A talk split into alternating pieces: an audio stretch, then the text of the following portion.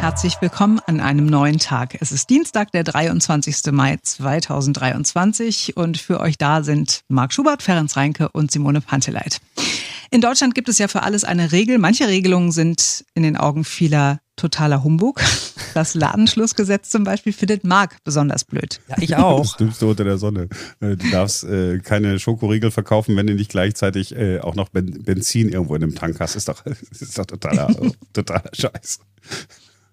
Eine andere Regelung, die könnte schon Sinn ergeben, zum Beispiel die Regel, dass Apotheken nicht einfach so schließen dürfen. Also es gibt einen staatlichen Versorgungsauftrag, der ist geregelt in, wir machen es ganz genau, Paragraph 1 Absatz 1 des Apothekengesetzes und dazu gibt es noch die Dienstbereitschaftspflicht. Das ist schön, dass man in Deutsch, Deutsch, im Deutschen so viele Worte hintereinander machen kann. Also Dienstbereitschaftspflicht.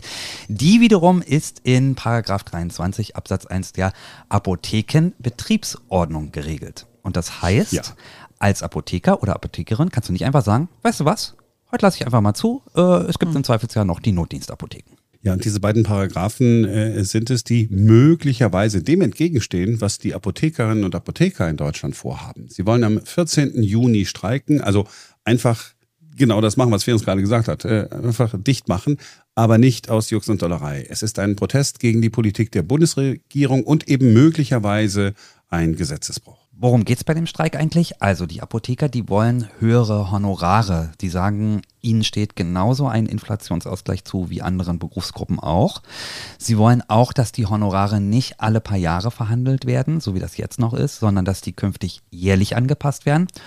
Und dann geht es ihnen noch um einen weiteren finanziellen Ausgleich. Die Apotheker haben nämlich deutlich mehr damit zu tun, bestimmte Medikamente für ihre Kunden aufzutreiben, weil manche Medikamente einfach inzwischen spätestens seit Corona Mangelware sind. Und das wird uns ein Apotheker aus Berlin hier auch jetzt gleich mal erklären. Christian Zimmermann heißt der Mann. Er ist der Chef der Bärenapotheke am Marzahner Tor und war heute früh bei uns zu Gast. Guten Morgen, Frau Fanteleit. So, am 14. Juni wird nun ganztägig gestreikt äh, gegen die Apothekenpolitik der Bundesregierung. Was genau passt Ihnen nicht an dieser Politik? Also an der Apothekenpolitik passt uns nicht, dass unsere Forderungen nach Honorarerhöhung und nach einem Ausgleich für Lieferengpässe dass die einfach ignoriert werden und dabei auch nicht gesehen wird, was die Apotheken eigentlich in Deutschland leisten. Es war ja ganz wichtig, zum Beispiel in der Pandemie, dass die Apotheken vorhanden waren, weil nur so konnte flächendeckend gegen die Pandemie gekämpft werden, dadurch, dass es halt viele Dörfer, viele Städte, viele Gemeinden Apotheken halt haben. Das kann man mit zentralen Strukturen, hätte man die Pandemie in dieser Form gar nicht bekämpfen können. Mhm. Und die Bundesregierung rechnet uns diese, diese Umsätze, die wir durch diese Mehrleistung bekommen haben, halt als jetzt entgegen. Das funktioniert aber nicht. Die Bundesregierung hat damals bestellt und es musste damals halt viel gearbeitet werden, also musste es auch bezahlt werden. Mhm. Das kann man jetzt nicht heute im Nachhinein nochmal gegenrechnen. Mhm. Also geht es Ihnen A ums Geld und B auch um eine Art Wertschätzung? Es geht um die Wertschätzung auf alle Fälle. Und das mit dem Geld ist auch für die Patienten sehr wichtig. Wir sind halt nun mal eine alternde Gesellschaft. Es wird immer mehr Patienten nun mal dementsprechend halt geben. Und dementsprechend brauchen wir auch Versorgungsstrukturen. Mhm. Und dann ist es wichtig, die Apothekenstrukturen zu erhalten, jeder von uns kennt das. Es gibt halt Erkrankungen, mit denen geht man zum Arzt und es gibt welche, wo man sagt, okay, das reicht, wenn ich damit in die Apotheke gehe. Mhm. Jetzt muss man sich nur mal vorstellen, wenn die Apotheken in der Fläche nicht erhalten werden, dann ist das halt einfach so, dann sind die Arztpraxen einfach überlastet. Das können die Ärzte denn nicht mehr leisten, wenn wir als Patienten mit jeder Erkältung oder mit jedem ich sag mal zum Beispiel einen leichten Harnwegsinfekt oder leichten anderen Infekten immer gleich in die Arztpraxis gehen würden, das wäre gar nicht mehr möglich. Das heißt, diese Apothekenstrukturen sind auch wichtig, um halt das Gesundheitssystem an anderen Stellen zu entlasten. Mhm. Okay, was fordern Sie ganz konkret? Erstens, zweitens, drittens, viertens. Okay. Also wir fordern zum einen eine Anhebung des Apothekenhonorars, damit wir auch wieder auf eine wirtschaftliche, solide Basis kommen. Aktuell ist es so, dass die letzte Honorarerhöhung 2013 war. Die Inflation ist überhaupt nicht abgebildet im Apothekenhonorar. Dann fordern wir, dass ähnlich wie in anderen Berufen das Honorar eine jährliche, an der Inflation angepasste ähm, Entwicklung nimmt, so dass wir also halt die Kostenentwicklung auch im Apothekenhonorar abbilden können. Und wir fordern auch einen Ausgleich für die Lieferengpässe, die wir bearbeiten, da es ja so ist, dass diese sehr, sehr zeitaufwendig sind und wir sehr viel dafür arbeiten, rumtelefonieren müssen, Ausgleiche finden müssen, uns mit den Ärzten auch nochmal in Verbindung setzen müssen. Und das kostet halt alles viel Zeit, viel Arbeit und das muss auch zusätzlich vergütet werden. Mhm. Was sagen Sie Menschen da draußen, unseren Hörern, die sagen, naja gut, also die Probleme möchte ich haben, Apothekern geht's da wohl noch sehr, sehr gut in Deutschland. Die verdienen ja wirklich nicht schlecht. Was sagen Sie denen? Ja, dass das nur scheinbar so ist. Das, äh, das Argument kenne ich, das ist aber nur ein sehr scheinbarer Zustand. Dass wir müssen unterscheiden, es gibt verschiedene Apotheken. Es gibt einmal natürlich sehr große Apotheken, die auch gut verdienen. Da hat der Einzelne sicherlich auf eine bestimmte Apotheke betrachtet nicht Unrecht. Aber der Großteil der Apotheken, dem geht es nicht so. Wir reden hier so ungefähr von 60 Prozent der Apotheken, die unter dem Durchschnitt der anderen Apotheken stehen. Mhm. Und wir rechnen damit, dass innerhalb der nächsten fünf Jahre 2000 Apotheken in Deutschland verloren gehen. Das sind denn Strukturen, die in der Fläche fehlen mhm. und die auch spürbar beim Patienten ankommen werden. Mhm. Es ist so, dass es natürlich die Frage auch sich dann stellt, komme ich denn überhaupt noch zu meiner nächsten Apotheke in einer akzeptablen Entfernung? Und da muss man sich jetzt auch vorstellen, ich gehe ja da jetzt nicht hin als Gesunder. Ich gehe ja dann hin, wenn ich krank bin, wenn es mir eh schon nicht so gut geht. Und das ist das Problem, was wir dann sehen, wo dann wirklich halt Gefahr besteht. Das zweite ist, die Preise, die man in der Apotheke wahrnimmt, das sind nicht das, was beim Apotheker hängen bleibt. Das wird immer gerne vergessen. Es sind Preise, die viel über äh, zum einen natürlich dadurch bestimmt sind, was die Industrie nimmt, aber es wird auch darüber viel bestimmt, auch über die Mehrwertsteuer, dass der Staat natürlich selber eigentlich ganz gut mit den Arzneimitteln mitverdient. Und deshalb muss man auch einfach fairerweise sagen, dass die Apotheken eigentlich im Vergleich zu anderen, ich vergleiche es jetzt mal mit anderen Handels, äh, Bereichen sehr gering verdienen. Die Margen sind da eigentlich sehr gering angesetzt. Okay. Wie hoch wird die Beteiligung am Streik sein? Wovon gehen Sie aus? Ich gehe davon aus, dass nicht alle Apotheken mitmachen werden, aber ich denke die meisten. Weil bei vielen ist inzwischen das eine ziemlich kurze Lunte. Wir sind als Apotheker natürlich einfach wütend, traurig, teilweise auch entsetzt, dass man uns ignoriert. Ich denke schon, dass die Beteiligung groß sein wird. Und vielen ist auch bewusst, dass wenn wir jetzt aus Protest nicht schließen, dass das dann äh, wir so eine Chance auch nicht so einfach nochmal haben, nochmal zu sagen, okay, wir werden das jetzt später nochmal machen oder mhm. sowas. Es muss jetzt halt ein Zeichen gesetzt werden und das wissen viele Apothekerinnen und Apotheker. Okay. Es gibt aber auch Kollegen, von denen ich weiß, von denen ich auch gelesen habe, die sagen, also wir glauben nicht, dass das in irgendeiner Form was bringt, wenn man jetzt einen Tag mal die Apotheke dicht macht und die dann lieber vorschlagen, einen Tag lang jedes Rezept wie ein Privatrezept zu behandeln, voll abzukassieren und die Patienten müssten sich dann das Geld von der Krankenkasse wiederholen. Äh, die Krankenkassen hätten dann richtig Spaß und damit könnte man viel mehr Druck ausüben. Ja, aber es gibt ja auch bestehende Lieferverträge, die kann man ja denn nicht einfach aussetzen. Und hinzu kommt noch, das finde ich, ist dann viel mehr auf dem Rücken der Patienten, als äh, den einen Tag Symbole zu schließen und zu sagen, so sieht es ohne uns aus. Mhm.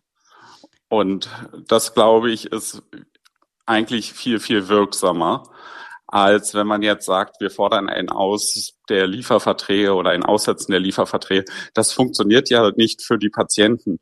Wie soll denn die Patienten, wenn ich zum Beispiel in meiner Gegend, in der Wohngegend, in der ich die Apotheke habe, in Marzahn daran denken, wie soll denn der Patient das vorstrecken können? Das ist ja gar nicht möglich. Das funktioniert ja denke ich, nicht in jedem Bezirk und mhm. nicht in jeder Wohngegend. Weil die Menschen die Mittel dazu nicht haben, um jetzt das Die Menschen haben, mhm. genau. Okay. Den Menschen fehlt einfach die Mittel und ich merke das auch, dass jetzt mit den gestiegenen Inflationen Menschen Genauso wie manche Menschen auch sicherlich auf Lebensmittel verzichten, verzichten auch manche Menschen auch auf Arzneimittel. Mhm. Und denen jetzt noch aufzubürden, sie sollen das mal selbst bezahlen und sich das von der Krankenkasse wiederholen, das funktioniert nicht. Mhm.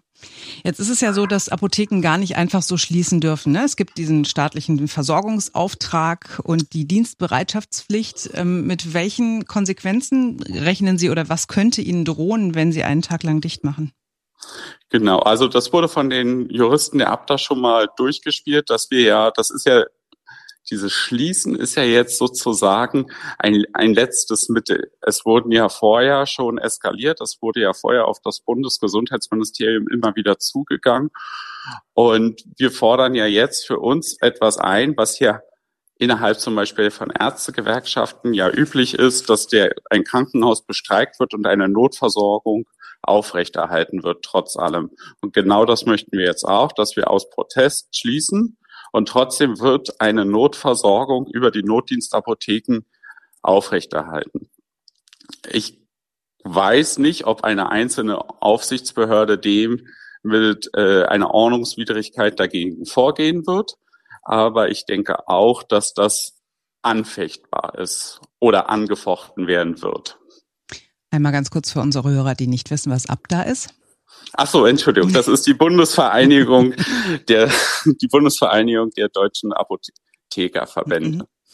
Okay, Sie haben es gesagt, ähm, es gibt einen Notdienst. Vielleicht nochmal ganz konkret, was ist, wenn ich am 14. Juni dringend in die Apotheke muss und meine Lieblingsapotheke, möglicherweise die Bärenapotheke am Marzahner Tor von Christian Zimmermann, hat an dem Tag geschlossen? Genau. Dann gibt es die Homepage der Berliner Apothekerkammer www.akberlin.de. Und auf dieser Homepage gibt es gleich auf der Startseite den Punkt Notdienst. Das kann man sich anklicken. Und dort ist ein Verzeichnis für den jeweiligen Bezirk, welche Apotheken gerade Notdienst haben. Ansonsten ist auch jede Apotheke dazu immer verpflichtet, rund um die Uhr die nächste notdiensthabende Apotheke auszuweisen. Man kann also zum Beispiel einfach vor verschlossener Tür seiner Lieblingsapotheke stehen und dann sehen, ach, diese oder jene Apotheke hat jetzt Notdienst. Mhm. Was können Berliner und Brandenburger Kunden tun, um ihre Lieblingsapotheke zu unterstützen? Gibt es da irgendwas oder einfach an dem Tag entspannt bleiben und nächsten Tag wieder hingehen? Unterstützen Sie die Protestmaßnahmen. Also es wird öffentlich noch äh, wahrnehmbar sein, wie dieser Protest aussehen wird. Gehen Sie einfach mit hin. Gehen Sie, protestieren Sie mit den Apotheken mit. Zeigen Sie, dass Sie ein Interesse daran haben, dass Apotheken erhalten bleiben und dass sie wichtig sind für diese Gesundheitsstrukturen. Herr Zimmermann, ich danke Ihnen ganz herzlich fürs Gespräch. Danke, Frau Panteleit. Da ist jemand sauer und ein bisschen verzweifelt. Ja. Ja, und man kann es irgendwie auch verstehen, ne? Also so wenn man sich dann die Argumente so anhört und die Begründung, dann, dann ja, dann ergibt es alles Sinn. Äh, aber die Frage ist halt wirklich, ob so ein Tag, ein Streiktag wirklich was bringt. Ja, soll ja ein Symbol sein. Mhm. Aber wenn wir uns das mal angucken, ne? Also die sagen, ja, die, wir wollen nicht, dass die Honorare alle paar Jahre verhandelt werden, sondern sollen jährlich angepasst werden. Ich schaue mal in die, in die Welt der Nicht-Apotheker. Gibt es ja auch ein paar von in Deutschland. ähm, wo, gibt es, wo gibt es diese Regelung? Also in welchem Tarifvertrag steht, ach Mensch, was, wir machen einfach einen Inflationsausgleich äh, jedes Jahr und legen dann immer noch einen Prozentpunkt oder so drauf und dann ist alles gut. Das heißt, äh, in, der, in der Welt da draußen gibt es das auch nicht. So. Und naja, also ich sag mal so, so eine Supermarktkette hat ja auch äh, ab und zu mal Probleme, Sachen zu beschaffen. Also so ein Edeka-Händler, der hat dann vielleicht auch nicht immer, oh Gott, jetzt werde ich blöd, ähm, den Kaviar da. Den Oder ach, die weißen Trüffel. Ach, wir haben leider nur die weißen Trüffel, die schwarzen haben wir nicht geliefert bekommen. Oh mein Gott, ja, und dann setzen sie auch ans Telefon und kümmern sich. Ich, ich würde schon denken, dass das auch so ein bisschen der Job ist, weil der Job kann ja nicht sein, die Medikamente kommen einfach an, wir schlagen ein bisschen was drauf, hurra, alle sind reich und äh, entscheiden sich zwischen Ferrari und Lamborghini und dann wird es doch nur ein Aston Martin. Und sag ja, ja, ja, es ist äh, natürlich ist es immer so ein bisschen Augen auf bei der Berufswahl, ne? Und ähm, es gehört dann eben auch zum Job dazu, dass man vielleicht ein bisschen mehr rumtelefonieren muss. Auf der anderen Seite, so wie er das erklärt hat, ich kann den Frust schon auch ein bisschen nachvollziehen und es sind ja nun wirklich auch viele Apotheker, die es sehr betrifft, ne? nicht die ganzen, diese Großverdiener, die es selbstverständlich auch gibt, aber es gibt viele, die, die deutlich mehr knapsen müssen und die eben nicht mehr so, so üppig das haben. Und ist doch okay, wenn die für ihre Rechte auf die Straße gehen wollen und, und dann streiken wollen und so. Ich habe da kein Problem damit. Ja, äh, das finde ich auf jeden Fall auch richtig. Und dann kann, kann man ja die Argumente austauschen. Äh, man kann dann gucken, äh, okay, war der jetzt wieder polemisch der Schubert oder hat nicht dann doch Christian Zimmermann recht? Und wir haben ja vor ein paar Wochen auch mit einer Apothekerin gesprochen, die uns geschildert hat, wie die Versorgungslage ja vor allen Dingen auf dem Land ist. Ne? Wir gucken mhm. ja immer so als Berliner auf die Dinge und dann sagen wir, mein Gott, ja, wie, wie, wie, viel, wie viele Apotheken sollen hier noch aufmachen? Mhm. Und dann irgendwo äh, in einer kleineren Gemeinde in Brandenburg.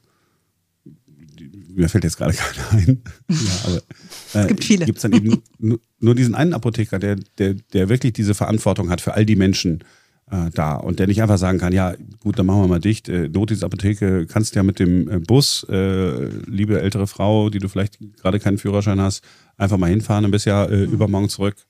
Also insofern, natürlich hat es zwei Seiten. Was uns natürlich ein bisschen auch zu der Frage bringt, Thema Online-Apotheken. Ne? Also das muss man auch sagen, also da würde ich dein Argument unterstützen, Marc. Noch haben die Apotheker ist natürlich, wenn man es mal übers Ganze sieht, schon relativ gut, weil der Markt ist ja für sie trotz allem an vielen Stellen sehr, sehr gut geregelt. Also nehmen wir mal an, das wäre alles noch viel liberaler mit Online-Apotheken, beispielsweise in Deutschland, mhm. sowie in anderen Ländern, dann sehe es für die Apotheker auch nochmal ganz anders aus. Und andere Länder haben sogar niedrigere Preise. Gut, aber für die Preise können ja die Apotheker nichts, oder? Hilf mir kurz. Also bin ich mich da irgendwie falsch gewickelt oder? Na, bei Freiverkäufen, also es gibt keine Preisbindung bei freiverkäuflichen Geschichten, also nicht, nicht theoretisch. Hm. Also, wenn du hier, ähm, es gibt doch diese ganzen, wie heißen die, diese Vichy-Kosmetik und so, was mhm. dann auch rumsteht, ne, wo man äh, ja. äh, Einkaufs mit verdienen kann. Wenn das, weil ich das selber mal gekauft habe, irgendwas. War nicht Vichy, sondern irgendwas anderes. Was Besseres, sage ich dann jetzt, damit keiner denkt, das war Werbung. Und das habe ich online bestellt, auch bei so einer, nicht mal bei Amazon, sondern auch irgendwie so eine Online-Apotheke, nicht Doc Morris, und hast die Hälfte gekostet. die Hälfte. War immer noch zu teuer für so eine komische Creme. Mittlerweile nehme ich ja nur noch Mandelöl.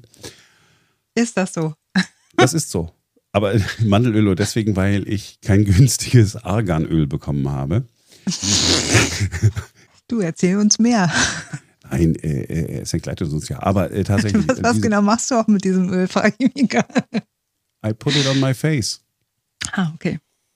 Damit das nicht so trocken ist. im Hause Schubert. Okay, ja, ja, schön. Das ist schön ist das. Und man kann auch immer einen Tropfen davon, also ein paar Tropfen, vielleicht so ein Esslöffel oder so, machst du einfach äh, ins Badewasser, wenn du möchtest. Und dann ist mhm. einmal dein, dein ganzer Körper eingecremt. und dann kostet eben so ein, so ein halber Liter, keine Ahnung, 10 Euro. Ja, und äh, 5 Milliliter von Vichy und sowieso kosten 9000 Euro. Mhm. Nicht ganz. Finde, du, du solltest eine eigene Beauty-Rubrik bei uns bekommen. Bin ich sehr dafür. Es spricht vieles dafür. Erstmal mein gutes Aussehen. Ja. Zweitens meine zugewandte Art und drittens. Dass du es alle selber ausprobiert hast. ja. Ähm, ja, ich bin jetzt raus mit persönlichem Schluss. Also tut mir leid. Also. Komm, der persönlicher geht's gar nicht mehr. Du hast gelacht am Ende, du warst freundlich, fröhlich. ja, ihr habt nur gespielt. Also das war's für heute. Wir sind morgen wieder für euch da, denn dann ist wieder ein neuer Tag. Bis dann. Tschüss. Cheerio.